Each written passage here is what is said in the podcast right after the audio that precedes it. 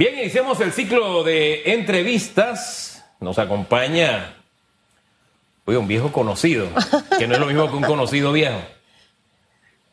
Son dos cosas distintas. Eso no sé cómo sonó, pero no, no como que no, no. es que lo que pasa es que lo de viejo y tiempo vino porque hace rato que no vemos a este hombre aquí en pantalla. Aquí está. ¿eh? Don José Alberto Álvarez. ¿Y eso que es su amigo? bueno, él dice. Bueno, en la pantalla hay tres chiricanos ahora mismo, ¿no? Oye, ahí comienza el béisbol. A propósito. Sí. Ah, pero, sí, hoy comienza el béisbol. Sí, pero como que no, ustedes no se emocionaron por eso. A mí me emociona es que, Es que no, es que eh, eh, estoy, ya estoy en shock porque, shock porque los Yankees no pasaron. Oiga, señor Toto, ¿cómo le va? Buenos días. Lo veo como refrescado. Como que, no sé, como que algo ocurrió en su rostro. Mire, Famanía, para que, para que usted aprenda. Le doy el secreto. Dígame el secreto. Sí, yo también estoy muy triste porque los Yankees no pasaron. Ah, se nota. Gracias. Gracias. Yo la más le digo que después de los Yankees. Chiriquí. Chiriquí es el mejor equipo de béisbol. No, están al igual. Los Yankees Chiriquí. Ah, ah están ahí. Ah, ok, no hay problema. No hay problema. Eh, vamos a lo que Dios nos trajo. Conversemos un poco, don José Alberto. Yo quiero iniciar con un eh, hecho político. Ayer se aprueba en primer debate las reformas al código electoral y pasaron ilesos, sanos y salvos, eh, dos aspectos que han sido eh, objeto de debate. El blindaje del fuero electoral y el residuo que se ha hecho tan popular esta palabra, ¿no? Es más, algunos diputados le ponen ese apellidito ahí, el residuo. Eh, ¿Sus consideraciones sobre esta decisión en la Asamblea? Una decisión lamentable. El tema del residuo fue concebido para darle participación en la Asamblea, representatividad casualmente a los partidos más pequeños. Pero ¿qué ha ocurrido durante el transcurso del tiempo? Que las mayorías, las aplanadoras legislativas, cambiaron ese sistema y lo convirtieron en un sistema para favorecer a su membresía en las candidaturas. ¿Cómo lo hacen? Los votos que se obtienen para los que ganan por cociente o medio cociente debieran restarse para cuando van a ver quiénes son los más votados después de sacar los diputados del cociente y medio cociente y entonces allí es lo que se llama el residuo, que era para darle representación a los partidos pequeños. Si ya tu partido grande obtuviste o medio cociente, no tienes por qué ir con los mismos votos. Ese es el problema. Con los mismos votos a buscar residuos. Por supuesto, tenemos en la Asamblea una gran cantidad de diputados por residuos que han ganado por los votos con los cuales ya ganó otro por, por, cociente o medio cociente y ahora ellos están ganando por, eh, también por, por residuos. Entonces, esto definitivamente atenta contra un principio constitucional de representatividad democrática en la Asamblea. Eh, yo creo que los partidos políticos, eh, incluyendo eh, partidos grandes como el panameñismo y el cambio democrático, van a defender el principio original del residuo eh, hoy al mediodía casualmente hay una reunión de partidos políticos y porque no nos podemos quedar con los brazos cruzados y, tenemos que apoyar a, las personas que están en la calle protestando por esto. Segundo el tema que me comentaste, el nefasto fuero electoral. Mira, en nuestro partido, en los estatutos, propusimos que aquel que haga uso de ese fuero penal electoral debe ser expulsado del partido. O sea, eso, e, eso es un privilegio totalmente innecesario, un blindaje eh, que se han eh, dado los, los diputados para evitar casualmente los procesos penales. Ellos dicen que son porque los acusan eh, asuntos políticos. Si los acusaran asuntos políticos, los tribunales deben desechar esas esa demandas, pero las acusaciones, y como ustedes la han visto, la han visto en la, eh, casos muy sonados en la Corte Suprema, como el de el de Arquesio, entonces usan el fuero y tienes que sacar eh, muchos permisos ante el tribunal electoral para que y eh, te quite el fuero para poder entonces un tribunal procesar. Los demás mortales de este país eh, no tenemos eso, ni lo necesitamos, porque pretendemos vivir bajo el estricto orden de lo que indica la ley. Así que esas dos cosas que aprobaron ayer deben ser rechazadas por todos los panameños. Disculpe que le profundice en este, en este último tema, pero eh, los magistrados dejaron sentada la posibilidad de en el futuro, es decir, si sale como, como ley, si cumple segundo o tercer debate, va entonces a la presidencia y el presidente le da el visto bueno, bueno, entonces después dejaron abierta la posibilidad de acudir a la Corte para que, para que dirima. ¿Hay que esperar tanto o hay alguna fórmula para que de pronto la Asamblea y la opinión pública hablen el mismo idioma.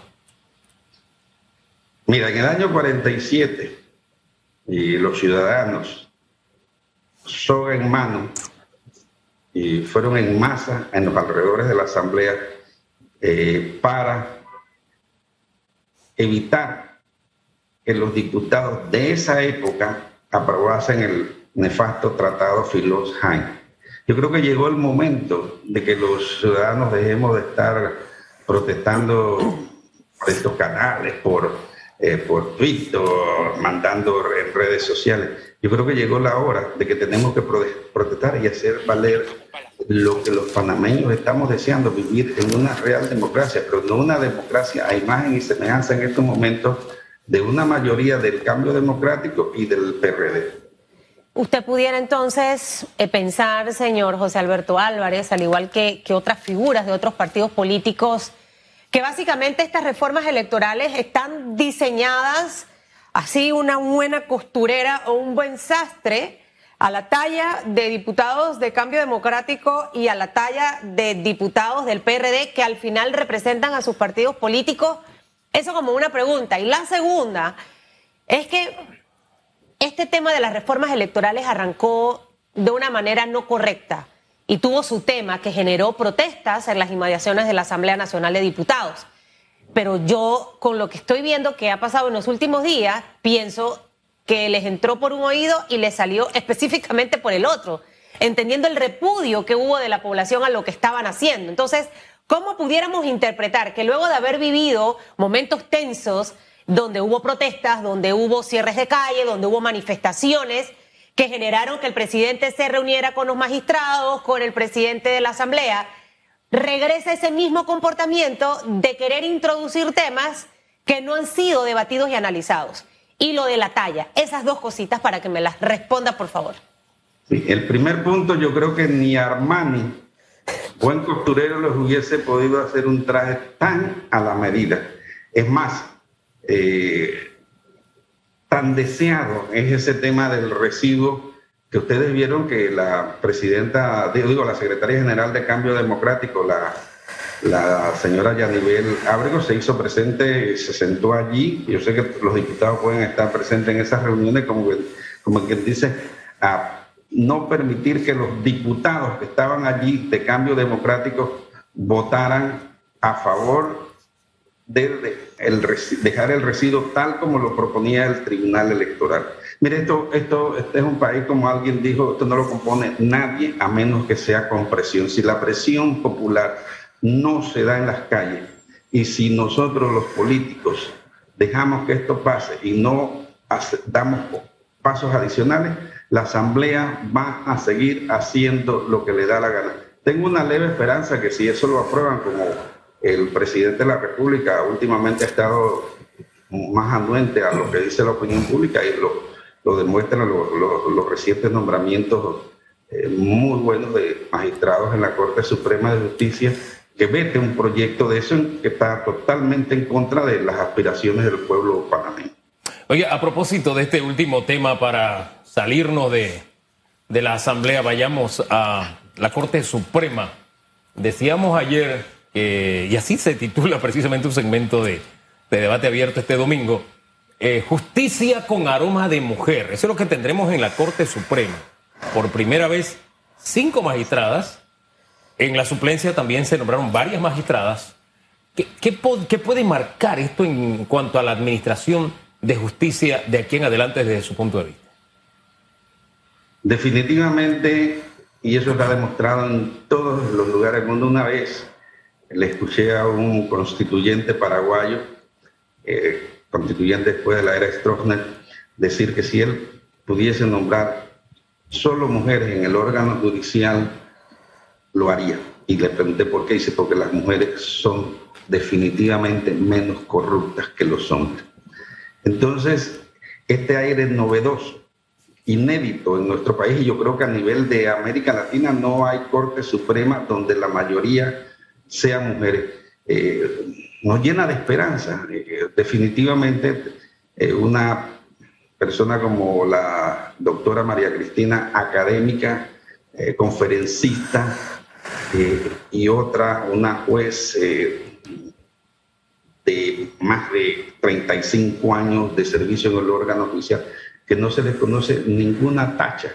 Entonces yo creo que eh, no solamente justicia con aroma de mujer, sino justicia con aroma de confianza en que harán las cosas muy bien eh, y eh, vamos a tener de, definitivamente nuevos rumbos en la administración de justicia. Y quizás el, el 2 de enero, cuando se reúnan por primera vez, vamos a tener a una mujer presidenta de la Corte Suprema de Justicia. Ahora, en medio de escogencia, yo regreso al tema de las reformas electorales. Sí. Para mí, de verdad, o sea, es que, es que, es que para mí es, un preocupante. Es, un irrespeto total. De verdad, es un irrespeto total a la, a la inteligencia de un ser humano. Eso es un irrespeto. Hacer tanto show, haber entrevistado también a tantos diputados, al menos aquí, que pertenecen a esa comisión, escucharlos en declaraciones, el decir es que hemos recibido, vamos a tratar de corregir, o sea, de verdad es como, me estoy burlando de ti en tu cara, yo dije una cosa y ahora hago lo que se me da exactamente la gana. ¿Qué es lo que debe ocurrir en los próximos días, eh, señor Álvarez, frente a este, este tema? ¿Cuál será quizás la postura del Tribunal Electoral, que de hecho no es que está tan contento con algunas cosas? Eh, y el resto de la sociedad, hablemos ahí de partidos políticos, empresarios, sociedad civil, frente a esto que ya pasa segundo debate y ya la cosa ahí es distinta. O sea, ¿cómo, cómo nos protegemos? ¿Quién va a ser nuestra voz dentro de ese sitio, por decirle de una manera bonita? Si al final... la, única, la única protección ante esa burla eh, nos han escupido en la cara y parece que los panameños nos hemos quedado quietos. Yo no creo. Hay en las calles eh, mucho dolor por lo que nos hace la Asamblea eh, con este tipo de cosas. yo espero que de la reunión a la que voy a asistir ahora al mediodía de partidos políticos, salga una contundencia, no de comunicados, eso de los comunicados esta gente ni los lee. Así es. Sino la presencia en las calles. La presencia en las calles. Ya, ya esto, ya esto, ya esto no, no, no, se compone de otra manera que con presencia y presión popular. Si no, estamos listos y, y mejor es que nos despidamos porque en el 2024 van a hacer lo que le da la gana con las elecciones. ¿A dónde va a ser esa reunión hoy? ¿Y quiénes van a estar allí? ¿Quiénes van a estar? Ay, yo creo que he hecho una infidencia. No, pero bueno, no me diga el lugar, pero quiénes van a estar allí y luego qué va a ocurrir, ¿no? Porque eh, el, trámite legal o el trámite normal que debe seguir esto es que inicie el debate en el Pleno de la Asamblea. Entonces, eh, ¿cómo, ¿cómo entrarían quienes hoy estén en esta reunión a manifestar su descontento o a tratar de, por utilizar una palabra de ustedes, los abogados, impugnar lo que tratan de hacer los diputados. Sí, mire, ya una vez hay un precedente que eso no se puede impugnar. Eh, cuando se estaba discutiendo la sala quinta, eh, una propuesta en los tiempos del doctor Ernesto Pérez Valladares, pero la Corte dijo que el trámite no había terminado. Y es cierto, o sea, ellos están ahora mismo en segundo debate.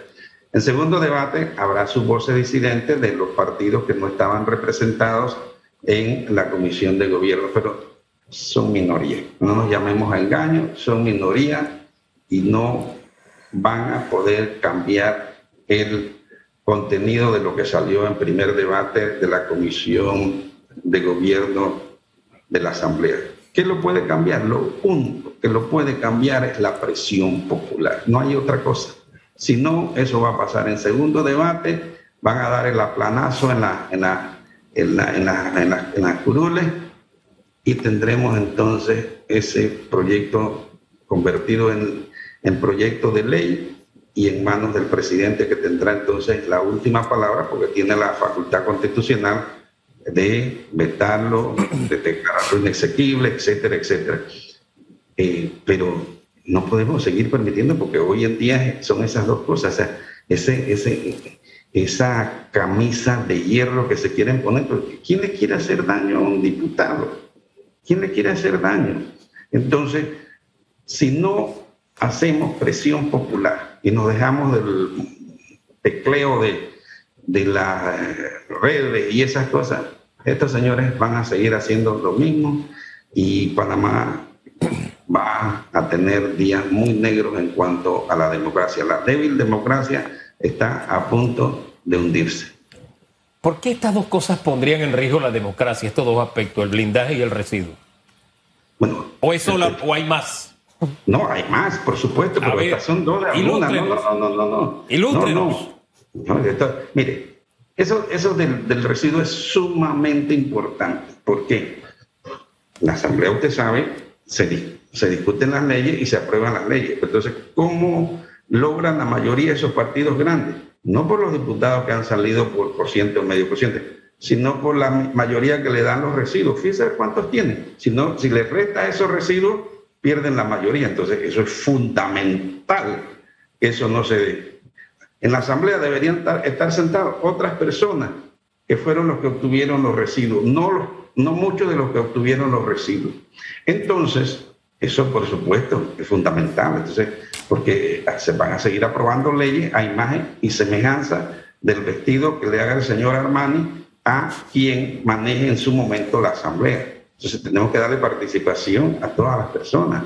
En la Asamblea eh, las candidaturas eh, independientes, eh, que no, no, es, no, es, el tema de tu pregunta, Hugo, pero esa diferencia de subsidios para un candidato independiente frente a un, a un candidato de un partido político, eso, eso no, no, no se debe ni siquiera eh, traer a debate porque debió haber sido igualado. Pero estos, señores allá en la, en la Comisión de Reforma han hecho lo que les ha dado la gana de espalda a lo que es el querer del, del pueblo. Entonces, en el 2024, ¿qué es lo que pasa? Mira, que saldrán llenos carros de camisetas, suéter, lo, atrás los lo, picos llenos de hojas de zinc, cemento, a regalar para poder volver a estar en la, en la asamblea. Entonces, el pueblo panameño necesitado coge esas cosas y vota por allí. Mi consejo, cójanle todo, todo, porque esa no es plata de ellos, esa es plata del Estado. Entonces, cojan todo y voten por todo menos por eso que están repartiendo cosas. Ay, pero la gente a veces le digo que es que le falta. Necesitan una Susan ahí hablándole al oído en la noche para que recuerden las cosas. El presidente de la República, si esto llegase a sus manos, tal cual como está en este momento, ¿cuál usted cree que sea su reacción?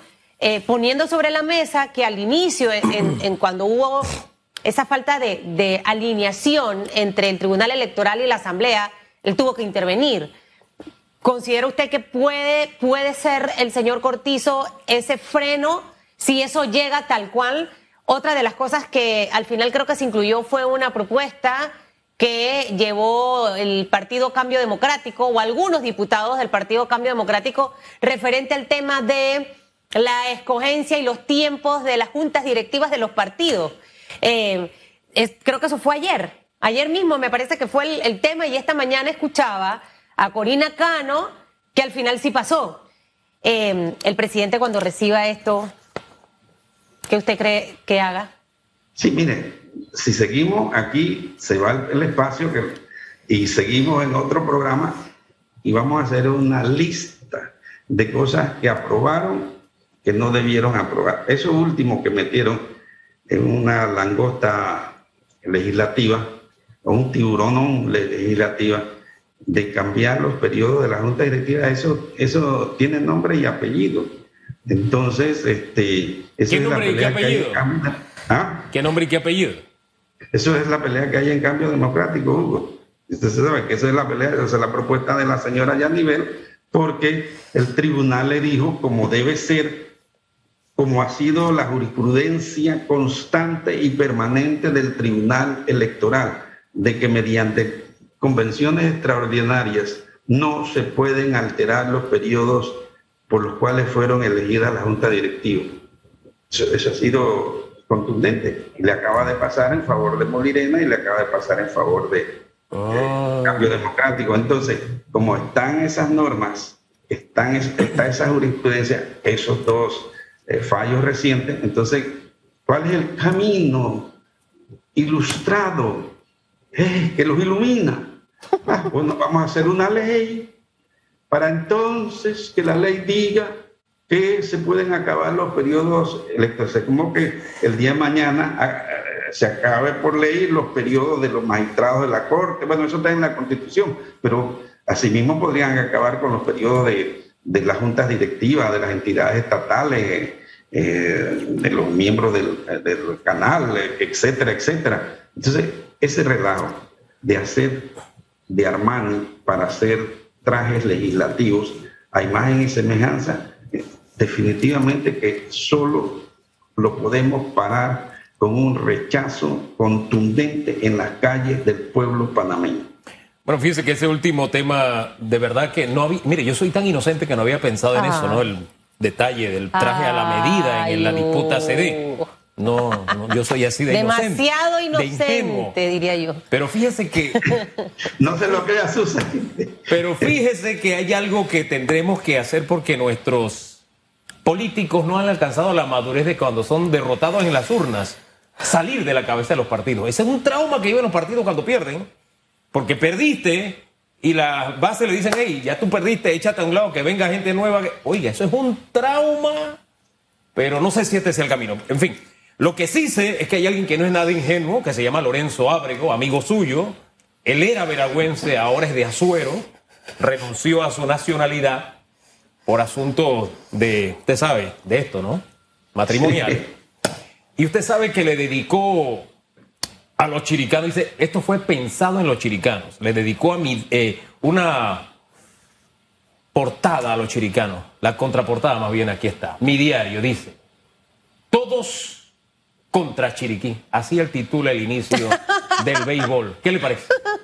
bueno, es que en, este país, en cuanto a béisbol nacional, hay dos tipos de fanáticos. Los que van al estadio a querer ver perder a Chiriquí y nosotros que vamos a ver ganar a nuestro equipo. ¿Verdad, Susan? Tanto que nos quieren y se la pasan metido en Chiriquí.